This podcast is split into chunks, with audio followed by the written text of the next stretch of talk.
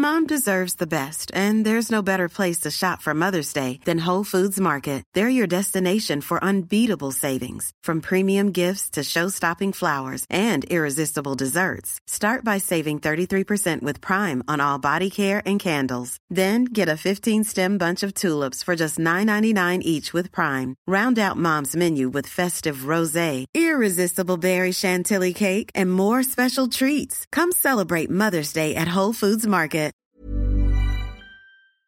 Bonsoir, nous sommes les gentilshommes. Salut les gars. Salut Pascal, salut Dan. Yo, ça va les gars? Ça va? Ça va, ça va, et bienvenue à toutes et tous dans ce euh, dans ce, cet épisode live euh, euh, qu'on fait pendant le confinement. Voilà, c'est le c'est le principe. On est confiné, donc on est on est reparti dans dans nos épisodes à distance. Et pour euh, mettre un petit peu de nouveauté dans dans notre ligne éditoriale, on profite de ces épisodes pour interroger des gens qu'on n'a pas forcément l'habitude d'interroger. Déjà, il y a des hommes, et euh, et on s'est penché sur la la la, la communauté de gens qu'on suit et qui nous suit sur Instagram et, euh, et donc on reçoit notamment des Instagrammeurs dans, dans, dans ces épisodes.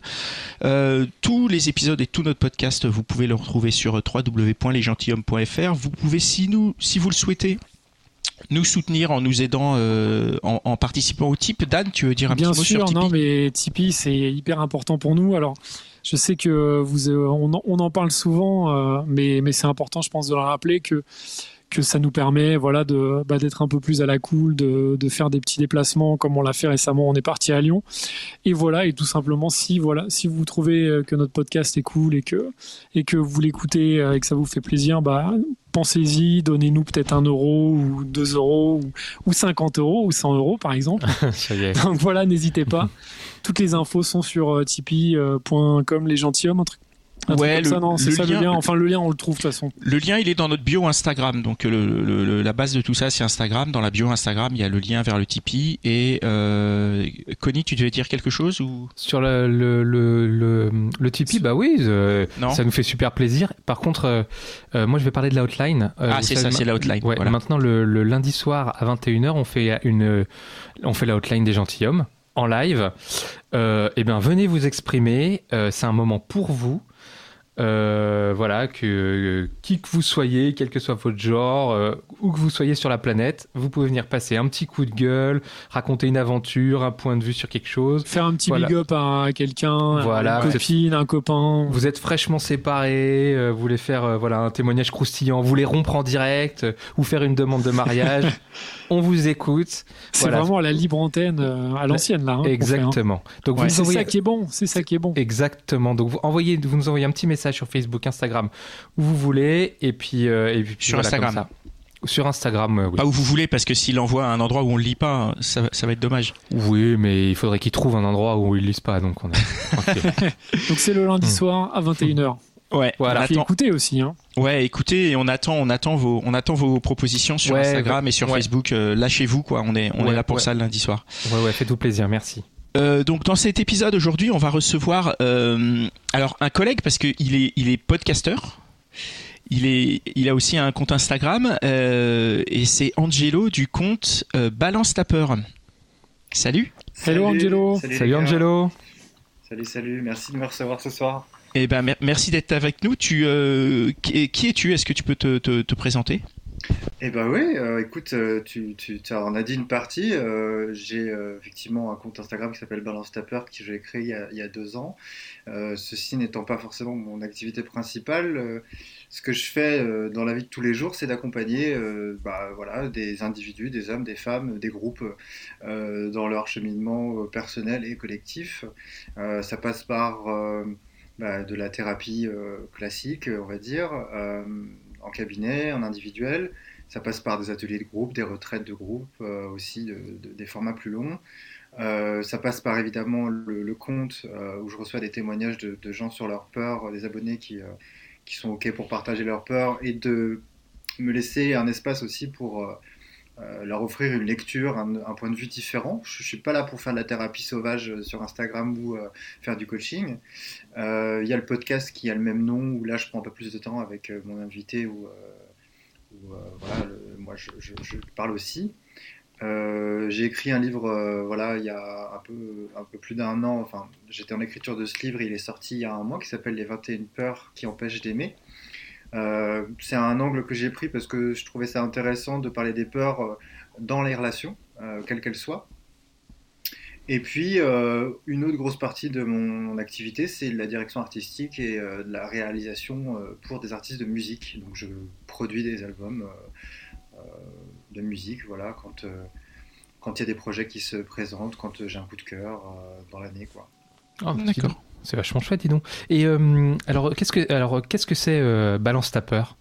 Balance ta peur, c'est euh, un compte Instagram que j'ai que j'ai créé il y a deux ans, qui se veut être avant tout un espace dans lequel les abonnés peuvent témoigner de leur peur, peuvent exprimer leur peur. dans le cheminement que j'ai fait moi par rapport à ce travail sur cette émotion en particulier, cet objet d'étude voilà, qui, qui, me prend pas mal de temps, euh, je me suis rendu compte que effectivement, peut-être que le premier pas, c'était déjà de l'identifier et de l'exprimer, sa peur, sa peur ou ses peurs. Donc, euh, le, premier poste a été l'expression de mes propres peurs, ou en tout cas certaines, puis ça a donné euh, envie à d'autres gens, des proches, des moins proches, des inconnus, de témoigner aussi. Et ça, c'est aussi un espèce de, de ping-pong, même s'il n'y a pas d'échange direct, euh, où finalement moi je vais m'inspirer et partir de la, du témoignage pour pouvoir euh, moi-même cheminer sur euh, ce qui me semble être évoqué ou même parfois complètement parler d'autre chose. Alors des fois j'ai des gens qui me disent je comprends pas le rapport entre ton texte et la peur qui a été évoquée dans le post. Des fois il y en a pas. C'est juste que ça m'a fait penser à ça et du coup j'avais envie d'écrire là-dessus. Donc c'est comme un peu un, un, carnet de bord collectif quoi. D'accord. Très bien, bah, disons, tu nous as raconté plein de trucs et il y a plein de trucs à creuser là. Euh, par où on commence? Par où on commence? Euh, Déjà, déjà euh, on parle de peur. si on essaie, on, va essayer d'abord de comprendre ce que c'est que l'Instagram pour les gens qui ne connaissent pas, nos auditeurs, nos qui ne connaissent pas. Est-ce que tu peux nous décrire un petit peu ce que c'est et sur quelle peur tu, tu travailles et comment, tu, comment ça se travaille tout ça? Peut-être que tu as des exemples aussi concrets de peur, justement. C'est hyper intéressant. Hein, bah, dans l'absolu, l'espace était ouvert à tout, tout, type de peur. Donc euh, c'est vrai que euh, avec euh, un certain nombre d'abonnés, ce qui est intéressant, c'est qu'il y a des peurs qui ressortent. et c'est ces 21 peurs qui ressortaient pour moi, en tout cas au sein de la relation, que j'ai regroupées et étudiées dans ce livre. après, je filtre pas, c'est-à-dire que il y a autant des peurs de la mort que des peurs d'être seul, que des peurs de ne pas retomber amoureux, que des peurs euh, de ne pas être légitime au travail, que euh, des peurs euh, voilà, de l'avenir par rapport au Covid. De l'effondrement, de la, crise. De... Donc c'est assez ouvert, mais étonnamment, les, les, peurs qui reviennent le plus sont quand même celles qui sont liées aux relations et notamment à ce qu'on pourrait très humblement appeler l'amour ou en tout cas les relations amoureuses. Quoi. Hmm. et, comment ça se passe? Comment ça se passe un peu pour continuer sur qu'on comprenne Il y a des gens qui t'envoient des, ils t'envoient des peurs, tu les mets, tu les, tu les publies, et puis on a vu, enfin moi j'ai vu que sur le côté, tu, il y a une forme d'analyse aussi. Ça doit être le, ton côté, euh, je sais pas comment on dit ton boulot, mais voilà, euh, euh, d'analyse. thérapeute, de coach, thérapeute, voilà, thérapeute, voilà. C'est, mon, boulot, mon boulot, le, terme c'est psychothérapeute. Après, ok, voilà, on, peut mettre quand même beaucoup de choses dedans le principe, c'est très très simple, c'est que euh, les gens, les abonnés, euh, écrivent euh, leur peur. Hmm. après, c'est pas automatique que moi je la reposte et que j'en fasse une analyse. parce que déjà il y en a beaucoup trop et que je peux pas poster à chaque fois que je reçois un message. mais surtout, en fait, ce qui est intéressant, comment ça a commencé pour moi, c'est que finalement, je, naturellement, je sélectionnais les peurs qui me parlaient. C'est-à-dire, ah bah tiens, c'est marrant, le mec euh, m'écrit ça, je me lève aujourd'hui, je lis ça, je me dis ah tiens est-ce que c'est est-ce que ce serait pas aussi euh, mon expérience euh, du jour, tu vois, cette peur là. Tiens en quoi ça me parle moi aujourd'hui? Et finalement c'est devenu effectivement mon, carnet de bord un petit peu où au-delà d'analyser comment dire, pour la personne, parce que évidemment que je peux pas faire ce travail-là à distance comme ça. Euh, j'analyse déjà ce que moi, à quoi ça me fait, à quoi ça me renvoie. Et puis surtout, j'essaie de, le, de, faire une analyse qui, qui, renvoie dans le groupe, qui renvoie dans le collectif. C'est-à-dire mmh. que euh, on part de quelque chose. Moi, ce qui m'intéresse, c'est de partir de quelque chose qui semble très, très, très intime et individuel, et que finalement, euh, en la décortiquant et en en parlant et en la postant, ça rend cette chose très individuelle, très collective. Quoi. Mm. Et, euh, et, ce qui est intéressant comme retour que j'ai la plupart du temps, c'est Ah bah, je me reconnais vachement, ou je me sens moins seul. Ou, euh. Donc en fait, c'est un peu le principe même, je trouve, euh, que j'utilise même quand je fais de la DA ou quand je fais de la musique, c'est que finalement, euh, je vais toujours dire à l'artiste euh, qu'est-ce que tu as envie de dire, quel est ton propos, euh, qui est si personnel que ça peut devenir universel. Quoi. Mm. Et, euh, et c'est comme ça que je travaille. Quoi. Ah, c'est marrant. Moi, je on comprend ce que nous, c'est un peu la même chose. On part de témoignages. Euh, qui sont des témoignages et des points de vue de personnes Ouais. euh, qui, qui racontent des choses précises sur leur vie et on a plein de commentaires qui disent ah ouais mais moi je me suis retrouvé complètement et avec- effectivement l'universalité du, des sentiments elle est, elle est étonnante Euh, euh, ce, que, ce que je note aussi c'est euh, enfin il y a une espèce d'effet cathartique c'est-à-dire que quand même on a l'impression que tu travailles cette cette euh, cette, euh, cet Instagram dans un but euh, presque thérapeutique pour toi ou au moins cathartique Euh, alors peut-être que ça l'était au début, parce que Ouais. c'est vrai que je partais beaucoup de moi, Mm. euh, et au final c'est devenu presque plus sociologique, plus vraiment de l'ordre de l'observation, de... Moi je peux même, euh, tu sais, sur Instagram tu as des statistiques aussi, tu vois, ce qui est intéressant par exemple sur le compte c'est qu'il y a 13% d'hommes. Combien 13%. Ah ouais, Ah, c'est- ah, c'est pas beaucoup Alors pas beaucoup. hein. que tu te dis les peurs, euh, a priori, ça concerne à peu près tout le monde. Euh, donc voilà, donc en fait, il y a, il y a quelque chose qui est devenu très, enfin, qui est passé du très personnel au finalement très euh, euh, sociaux. Et, euh, et voilà, en fait, la catharsis, elle se fait, euh, elle se faisait au début. Maintenant, je sais que j'ai affiné un petit peu aussi l'écriture, j'ai affiné mon analyse et euh, je suis un peu plus euh, en position méta ou en tout cas euh, avec un peu plus de recul. euh, Mm. justement pour qu'il n'y ait pas toujours la même chose aussi qui se répète parce que Mm. comme les peurs reviennent Mm. si moi à chaque fois je dis ah bah oui bah moi aussi en fait du coup j'ai eu peur de me faire larguer de machin tu peux en faire un poste mais tu peux pas en faire euh, Mm. 10 quoi donc pour varier le propos c'était aussi l'intérêt c'était que je, je sorte un peu de moi T'as peut-être plus peur maintenant? c'est vrai? Ouais bah, en tout cas pas de ça Ah, c'est cool. Pascal, excuse. Euh, non, non, je t'en prie. C'est du coup, donc il y a, il y a eu un vrai euh, cheminement pour toi avec ce compte, c'est-à-dire que tu tu réponds pas de la même manière aujourd'hui qu'il y a deux ans. Quel, quel est, quel- comment t'as évolué en parallèle de, de, de, de ce compte? Comment ce compte t'a fait évoluer? Enfin, que- tu vois, ouais.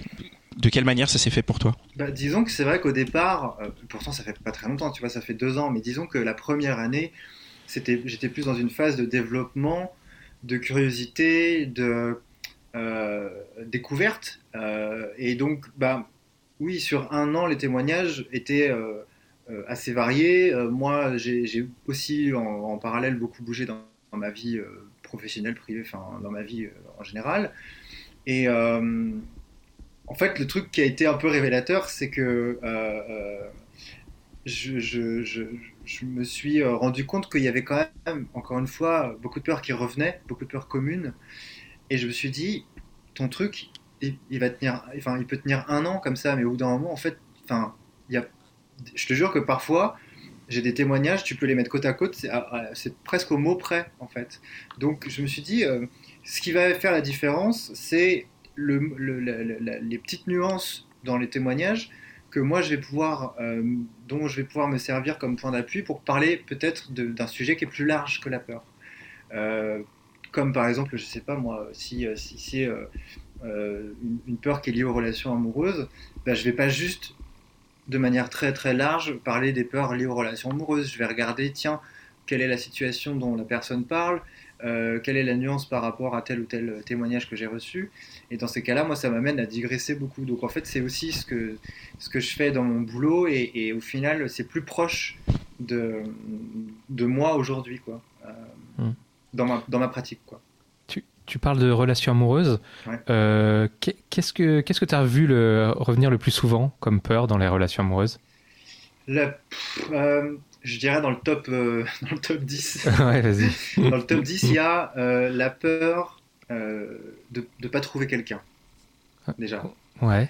De pas, de, de- de pas, euh, il y a des personnes qui sont célibataires euh, depuis longtemps ou qui n'ont pas été en relation depuis longtemps et qui, qui- et qui se sont peut-être euh, habitués, qui sont, qui sont rentrés dans une, espèce- une espèce d'habitude ou de routine avec euh, une difficulté récurrente à rencontrer.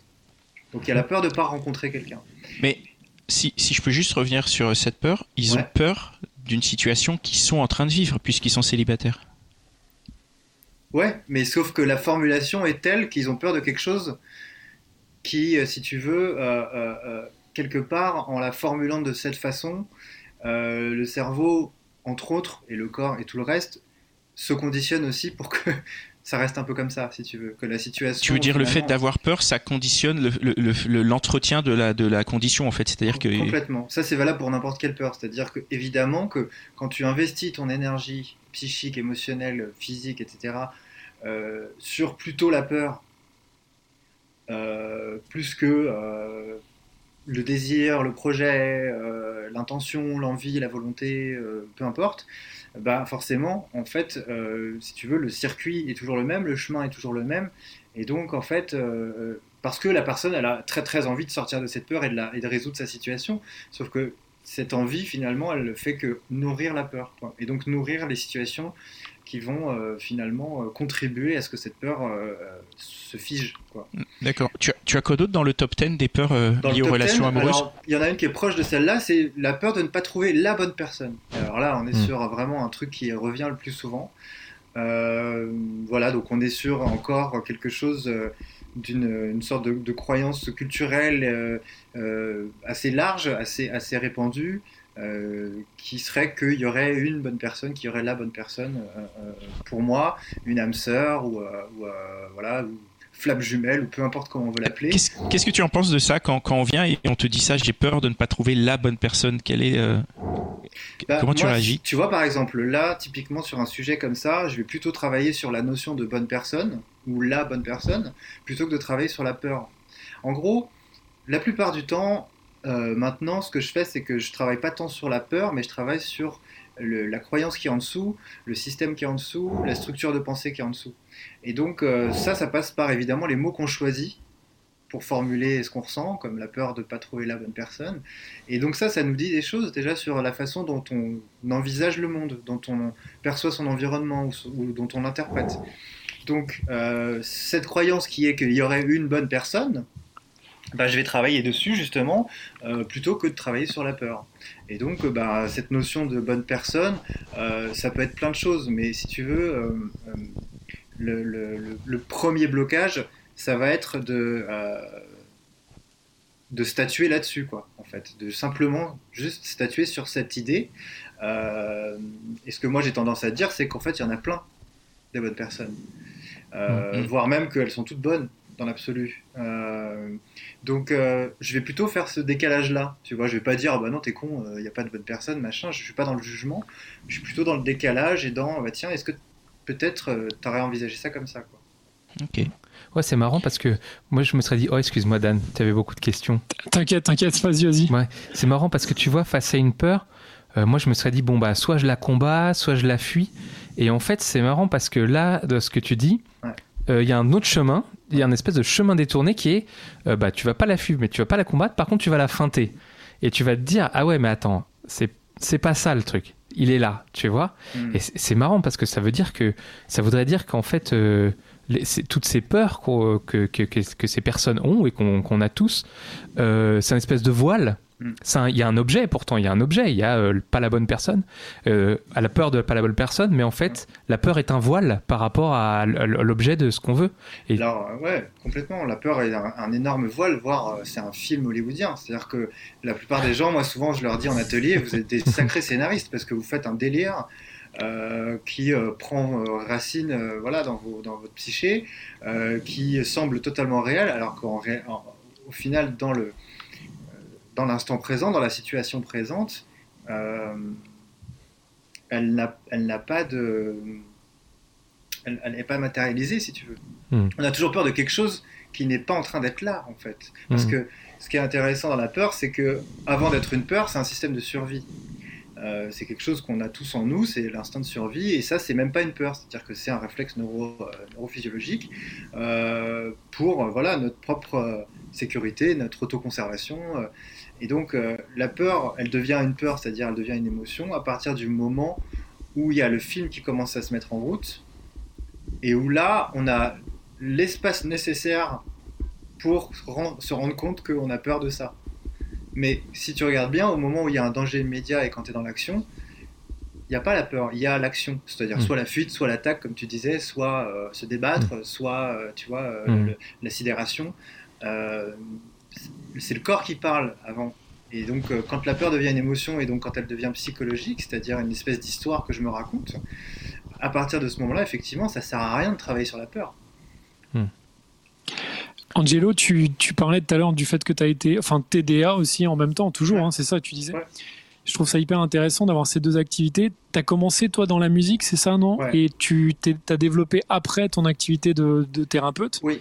Comment t'en es arrivé là? C'est vrai que c'est original d'avoir ces deux, ces deux facettes. Et est-ce que c'est justement ton travail avec les artistes qui, à un moment où tu t'es dit, tiens, il y a un truc à creuser, ou est-ce que c'est deux passions que tu avais déjà euh, à la base? Alors c'est marrant parce que la prom... enfin si tu veux chronologiquement j'ai commencé par la musique mais de manière totalement euh, euh, euh, de manière totalement volontaire c'est-à-dire que c'est mes parents qui m'ont mis dans une école de musique quand j'avais 5 ans quoi. Donc j'en ai fait et puis voilà et puis bon an mal ça allait et j'ai appris à jouer à faire de la musique quoi. Et puis euh, j'ai- continué, j'ai fait le conservatoire, j'ai fait des beaucoup d'études sur euh, l'esthétique aussi, donc des études d'art, ce qui m'a beaucoup apporté aussi dans la musique. Et en fait, euh, euh, le bac, je l'ai choisi parce que le bac L, je l'ai choisi parce que à l'époque, je voulais faire de la, philo et de la psycho. Euh, donc c'était déjà très présent, c'est-à-dire que je me suis toujours posé beaucoup de questions sur comment, pourquoi ça fonctionne comme ça, comment les humains fonctionnent, pourquoi, euh, pourquoi la Terre, pourquoi la vie, pourquoi tout ça, quoi.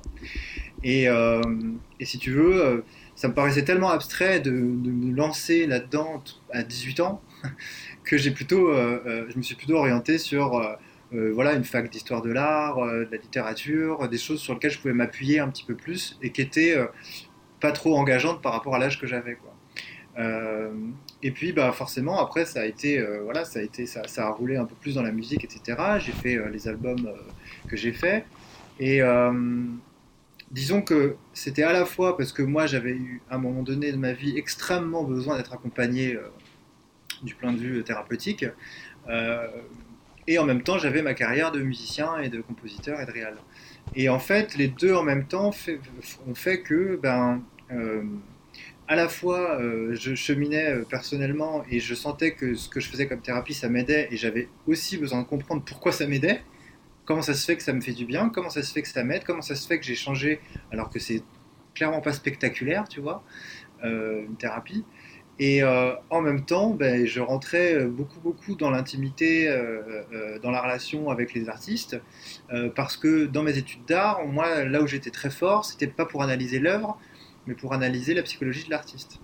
Et donc, j'arrivais à analyser l'œuvre parce que j'arrivais à plus ou moins comprendre le contexte dans lequel l'artiste avait créé, ce qui faisait que ben, j'avais une lecture de l'œuvre un tout petit peu plus large que juste le tableau, ou que juste euh, le livre, ou que juste la photo. Et donc tout ça combiné a fait que finalement euh, c'était à la fois effectivement euh, la, psychologie, l'esthétique et la recherche de tiens un artiste finalement qu'est-ce qu'il fait, qu'est-ce qu'il a vécu pour qu'il s'exprime de cette façon, pour qu'il exprime ça de cette façon. Et donc pour moi en fait c'est la même chose, c'est le même boulot. Ah ouais c'est ouais, hyper intéressant. Tu, tu sais s'il y a d'autres justement gens qui sont enfin d'autres personnes qui sont euh, comme toi dans les deux domaines? J'ai l'impression que c'est assez, assez rare, non? Il peut y avoir des personnes qui vont peut-être euh, aller vers l'art-thérapie, ce qui n'est pas mon cas. Euh, donc la thérapie par, par l'art ou l'expression artistique. Non, moi en fait ce qui est marrant c'est qu'au final je ne fais pas de la thérapie pour les artistes non plus, mais euh, ma façon de produire un album va passer par toute une phase euh, préliminaire, si tu veux, de, euh, voilà, de cet échange, de comprendre ce qui se passe dans sa, dans sa, dans sa psyché, dans ses émotions, etc., pour être au plus juste par rapport à euh, quelle forme ça doit prendre. Et au final, la création de la forme, ben, c'est ce qu'on fait en thérapie. Quoi. C'est, euh, on donne forme, euh, on accompagne la personne à donner forme à quelque chose. Mmh. J'aimerais bien revenir sur les relations amoureuses. euh, je... Pardon.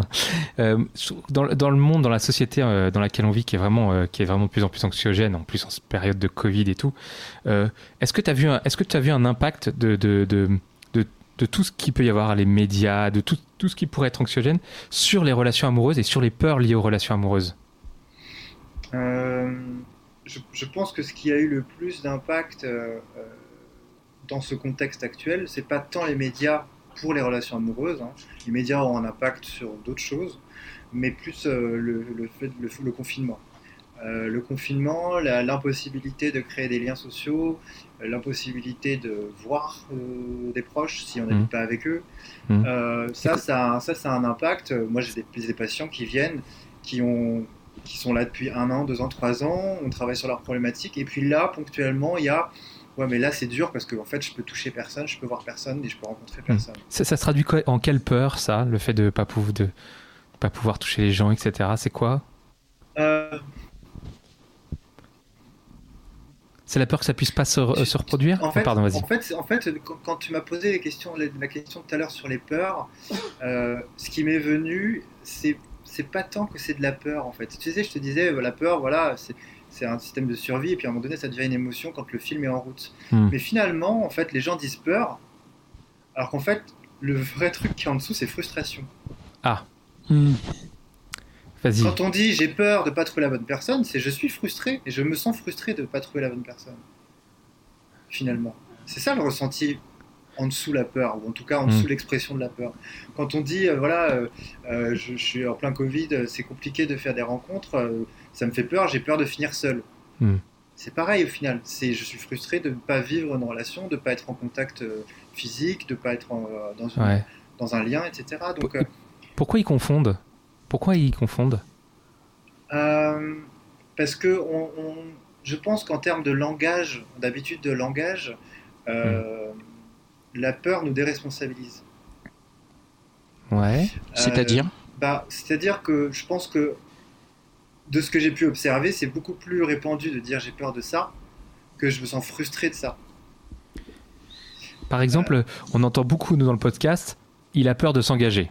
Ouais, Alors ça, on l'a entendu, mais un nombre de fois. ouais. Plus il d'ailleurs que elle, je veux Bah pas oui, genrer, oui. je veux pas trop genrer, Non, mais, non, mais je te rejoins. qu'est-ce que ça veut dire il a peur de s'engager? Bah, ça veut dire que quelque part, il est en train de s'imaginer ou de projeter, projeter, proj- projeter euh, l'éventuelle frustration de ne pas euh, être libre de faire ce qu'il veut. Ouais. Parce que l'engagement nécessite un choix, le choix nécessite un renoncement. Donc, euh, si tu veux, il y a encore cette frustration en dessous, projetée ou réelle. Donc, Mm. euh, réelle quand c'est j'ai peur d'être seul, bah, en ce moment je suis frustré de ne pas être en contact, en lien avec quelqu'un. Mais si c'est j'ai peur de m'engager, euh, quelque part derrière, en fait, ce qui est projeté, c'est j'ai peur de m'engager parce que finalement, je vais peut-être me sentir frustré de ne pas pouvoir faire tout ce que je veux, euh, alors que je me suis engagé, et donc bah, forcément derrière de, bah, de faire le choix de ne pas m'engager. Donc en fait, la bonne réponse, ça serait quand il dit à la fille, il devrait pas lui dire j'ai peur de m'engager, il devrait lui dire je veux pas être frustré de pas être libre avec toi en fait. Exactement.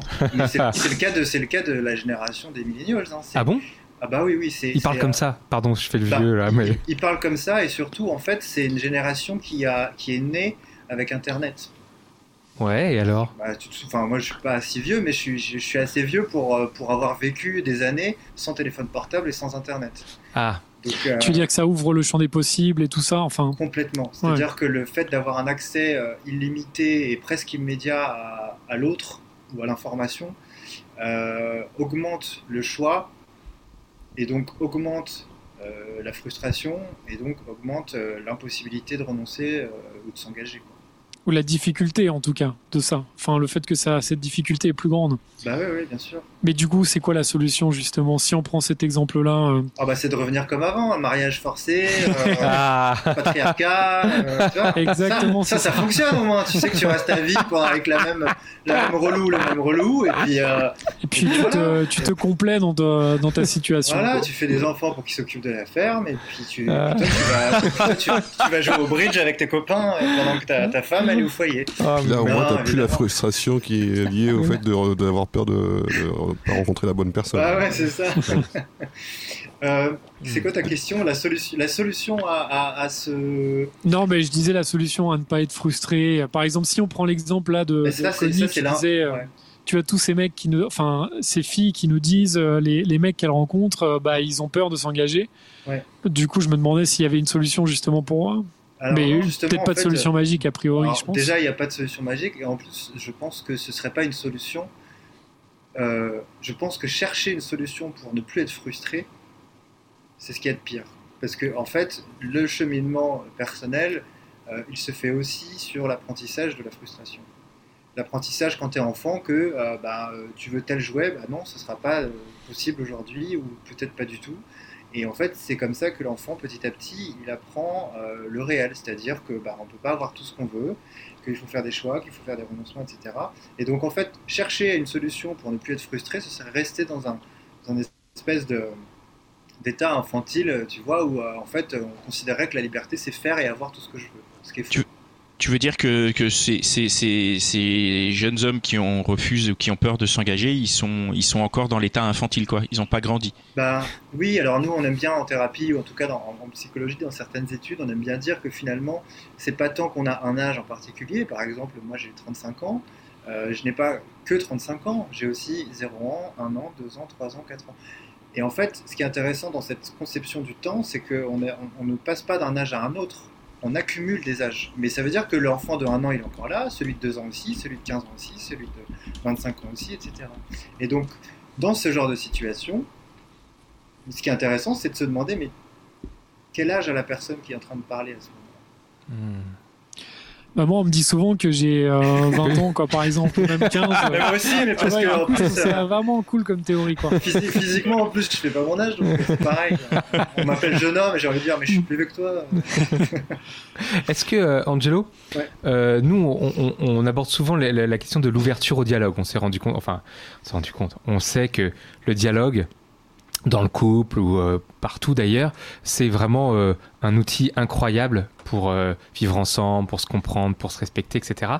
Est-ce que l'ouverture, la, la peur, la peur et la peur dans le, dans le couple, Ouais. il y a un lien avec l'ouverture au dialogue? Est-ce qu'il y a des ponts qui se font? Est-ce que l'ouverture au dialogue peut avoir quelque chose à jouer? Oui, alors bien sûr que la- dans une grande majorité des cas en sexothérapie ou en thérapie de couple, ce qu'on peut observer, c'est que c'est surtout un problème de communication. Hmm. Euh, mais ce problème de communication, c'est pas juste euh, allez, on se met à dialoguer, on se met à se parler, on se met à se dire ce qu'on pense, ce qu'on ressent, ce dont on a envie, ce dont on a peur, etc. Euh, le- la difficulté quand on est en relation, c'est que en fait, il y a tout ce qui va être, euh, on appelle ça intrapsychique, c'est-à-dire qu'il va y avoir euh, tout ce qui me concerne moi que je vais mettre dans la relation. Hmm. Et donc, en fait, dialogue, ça- le dialogue peut ouvrir certaines voies, peut créer un lien plus fort, plus authentique, etc. Mais euh, il est nécessaire en amont de pouvoir discerner ce que moi je mets dans la relation et ce qui appartient à la relation en tant que telle. Des fois, il n'y a pas de problème dans la relation. Mhm. Mais il y a un problème entre les deux personnes. Mhm. Parce que euh, je suis pris par telle ou telle chose personnelle et la personne en face est prise par telle ou telle chose personnelle. Et la relation sert un petit peu de, de- de- de- de terrain, de, terrain de jeu, voire euh, de, champ de bataille parfois. Ça voudrait dire que faut pas, si on a des peurs, il faut pas forcément toutes les dire à la personne avec qui on est. Je pense que globalement, il ne faut pas tout dire à l'autre. Ouais. Je pense que ce qui est intéressant, c'est. euh, c'est, Dan, t'as, euh, un C'est boulevard important, là. ça. C'est Dan, important. ouais. Non, mais, euh, non, mais c'est vrai, parce qu'en en fait, on, on peut, on peut avoir cette espèce de, de- de- d'absolu, d'idéal, de se dire oui, nous, on se dit tout, etc. Hmm. Mais euh, moi, j'ai envie de dire quid de, de- de- du jardin secret, de l'intimité? C'est quoi l'intimité? C'est ce qui m'appartient. Mais du coup, ce jardin secret, justement, c'est. Ouais. Ça veut dire quoi exactement? Ça veut dire Bah, qu'il y a des choses qu'on ne dit pas ou il y a des choses qu'on. C'est-à-dire qu'on fait Ben, oui, mais c'est et pas qu'on ne dit forcément. pas. Enfin, tu vois ce que je veux dire Non mais Dan, ah, vas-y, pose là la question. Non, non, mais. Est-ce que c'est non, la question qu'il veut poser, c'est est-ce que si tu trompes ta femme, il faut lui dire ou pas? C'est tout. Ah, bah, Alors là, C'est Voilà, c'est toi qui tout. poses cette question, je Connie. Je- incapable de te répondre. non, Euh, non, je- on rigole. Mais, on mais rigole. par contre, non, mais évidemment que la question, elle se pose. La question, elle se pose parce que quand je dis jardin secret, tout de suite, c'est ah oui, mais du coup, euh, la tromperie, trahison, mensonge, etc., ou omission, tu vois. Mm. Euh, c'est pas, je suis pas en train de dire qu'il faut faire avoir des secrets. Euh, quand je parle de, de jardin secret, c'est euh, euh, aller à l'encontre de la tendance actuelle et, et souvent dans les couples qui a été accélérée par les réseaux sociaux et par Internet, qui est l'immédiateté de la communication. Il y a des choses qu'on a besoin d'élaborer dans notre coin, qui ont besoin de temps pour euh, s'affiner, pour mûrir, tu vois, pour euh, progresser. Et euh, quand je dis secret, enfin jardin secret, c'est pas tant d'avoir des secrets, mais c'est plus de- de- d'avoir son intimité, de se dire bah tiens voilà, là ce que je ressens ou ce que je pense ou ce que je vis, euh, ok je le contiens, je le garde pour moi. Et c'est toujours dans la même logique que de contenir la frustration et d'apprendre justement à pas tout euh, déverser sur l'autre euh, comme on peut le voir dans des forums ou dans les réseaux. Quoi. Mhm. Je me... Oui, c'est-à-dire de garder des trucs un peu pour soi, oui, oui, comme tu dis, et de pas forcément tout. euh, Oui, c'est vrai que tu l'as bien dit, ouais, de pas tout déverser. Bien sûr. ouais. Ouais, ça. Je, je- je me, je me retrouve beaucoup dans ce que tu dis, je trouve ça très intéressant. Et euh, il y a juste, un- si je peux revenir sur quand tu as parlé de jardin secret Oui. et que tu as émis ce que chacun pouvait imaginer que l'autre pouvait mettre dans son jardin secret. Et est-ce que c'est pas ses propres peurs à soi en fait? C'est-à-dire que l'autre va dire jardin secret et nous, on va la remplir de nos peurs à nous, son jardin secret, en projetant ça, alors que ben, c'est une projection et c'est c'est totalement erroné. Ouais, alors ça peut aller dans les, dans les deux sens, c'est-à-dire que euh, parfois il y aurait beaucoup beaucoup de conflits qui se euh, résoudraient si on était capable de dire ah bah tiens en fait je t'ai gueulé dessus mais en fait c'est parce que j'ai peur de ça. Hmm. Là ça change tout dans l'énergie, tu vois. C'est ah ok t'as peur de ça, mais putain mais je savais pas, ok bah et là étonnamment il y a un dialogue qui, il y a un dialogue qui peut se créer. Ouais. Après euh, effectivement nous chacun dans notre coin à nous de tu vois, ça s'appelle jardin secret. Le jardin, c'est quoi? C'est un endroit où tu fais pousser des choses. quoi. Et donc, bah, ça, il faut du temps pour que ça pousse, il faut du temps pour que ça, ça grandisse, pour que ça mature. Et donc, euh, dialoguer en exprimant ses peurs, certes, ça peut, ça peut nous sortir d'un conflit, ça peut nous rapprocher même, mais euh, pas forcément toujours dans l'immédiateté, euh, tu vois, du- de l'instant. Peut-être que ça peut être un peu élaboré, peut-être que ça peut s'affiner. tu Faut prendre le temps de, de bien le faire, quoi. Ouais, ouais, ouais. Très bien, j'ai une petite dernière question, si je peux. bien sûr. Est-ce que euh, est-ce qu'on aime se faire peur aussi? Et euh, dans le couple, par exemple? Je, je, je pense que c'est pas la peur, je pense que c'est l'excitation qu'on Mhm. cherche. Euh, quand tu dis on aime se faire peur, pour moi, ça a encore un rapport avec euh, un jeu d'énergie entre frustration, excitation et non-résolution volontaire d'une frustration, c'est-à-dire on, on garde cette tension. Euh, nous sommes des êtres vivants, donc nous sommes en permanence en train de tendre vers quelque chose, d'être en mouvement vers quelque chose. tu vois. Même quand on est en train de méditer euh, sans rien, on est quand même en mouvement. Et si tu veux, euh, pour moi, euh, se faire peur ou aimer se faire peur, ce serait euh, effectivement dans, un, dans une perspective de générer l'attention qui est nécessaire pour qu'il y ait par exemple du désir. Euh, admettons, euh, je sais pas, euh, euh, on va à une soirée avec ma copine et ce soir on se dit qu'elle a le droit de draguer qui elle veut. Hmm.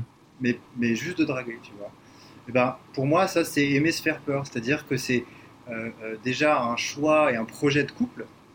C'est-à-dire qu'on le fait ensemble, on le, fait, on le choisit ensemble, on consent ensemble.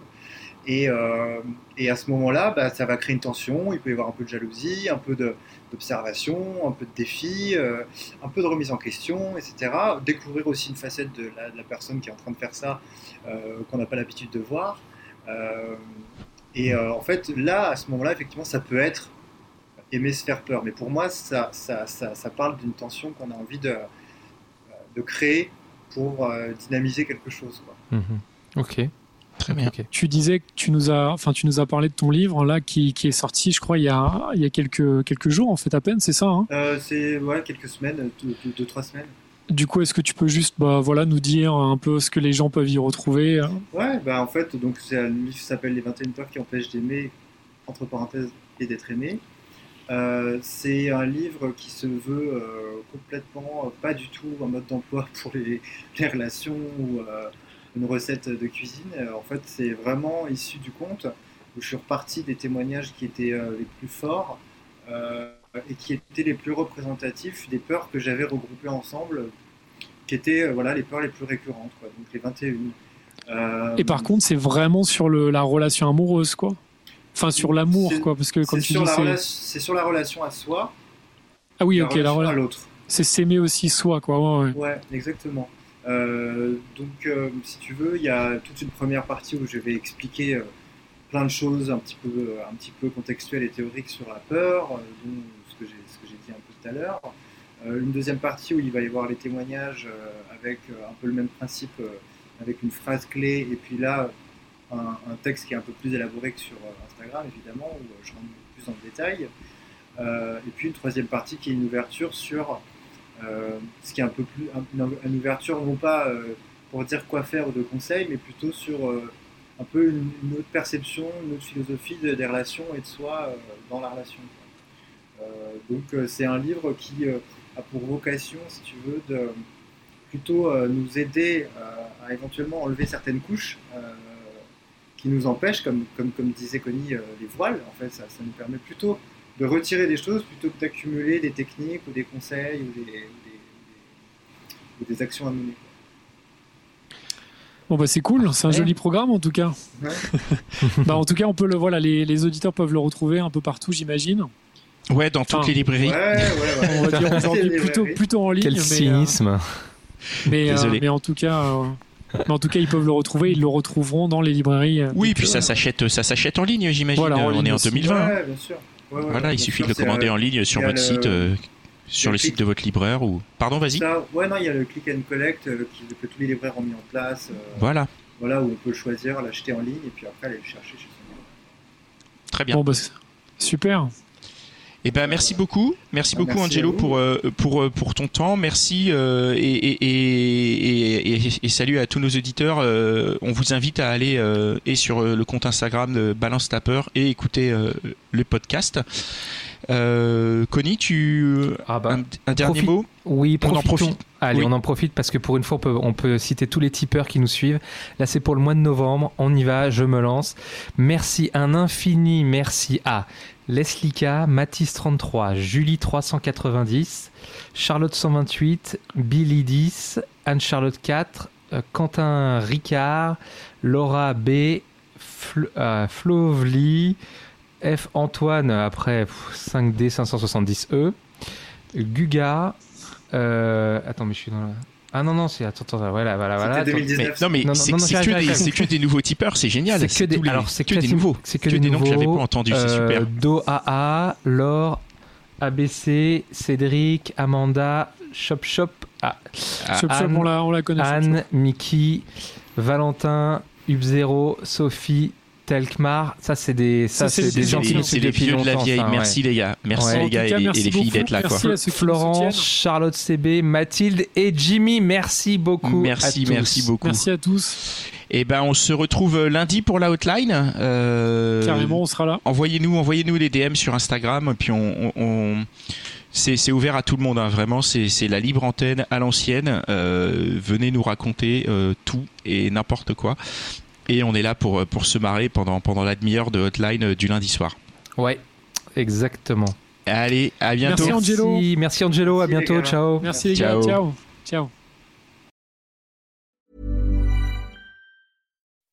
When you make decisions for your company, you look for the no-brainers. If you have a lot of mailing to do, stamps.com is the ultimate no-brainer. Use the stamps.com mobile app to mail everything you need to keep your business running with up to 89% off USPS and UPS. Make the same no-brainer decision as over 1 million other businesses with stamps.com. Use code PROGRAM for a special offer. That's stamps.com, code PROGRAM.